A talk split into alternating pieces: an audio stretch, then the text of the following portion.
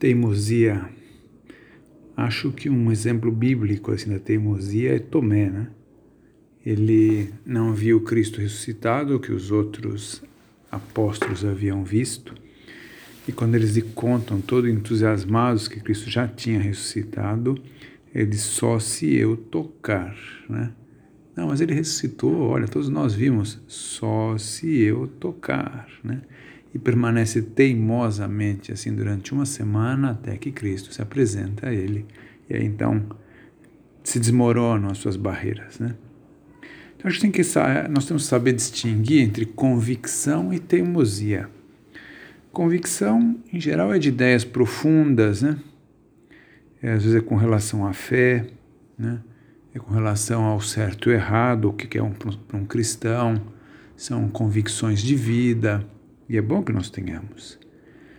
Mas é, tem uma marca, a convicção, que ela é serena, ela não é assim agressiva, nem conflitiva, ela é uma, um, uma coisa profunda, assim, assentada, então não cria conflitos nem divisões.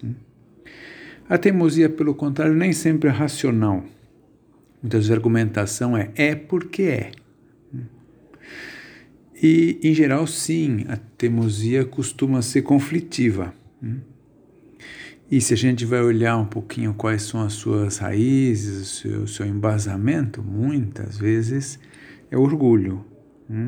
Orgulho que se fixa ali, que não quer ser é, derrubado ou contraditado ou o que for, né? Por isso que é bom saber ceder, né? É, São José Maria que dizia que diferença faz, né? Que se uma pessoa diz que eu tenho 21 anos, quando na realidade é, tenho 19, que diferença faz, né? Vai acontecer alguma coisa sério por isso? Então, né? mesma coisa que eu tenha tanta certeza como essa. Ceder, como se costuma dizer, pro bono partes, pelo bem da paz, né? Ou então, quando argumentar, argumentar com serenidade, com paz, sem conflitividade.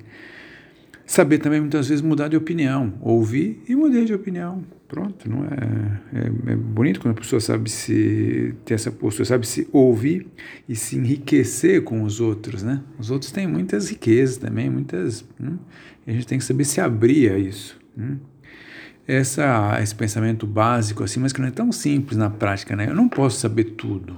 Hum? Haverá coisas em que eu tenho uma convicção, mas que na realidade há outros elementos que me ultrapassam.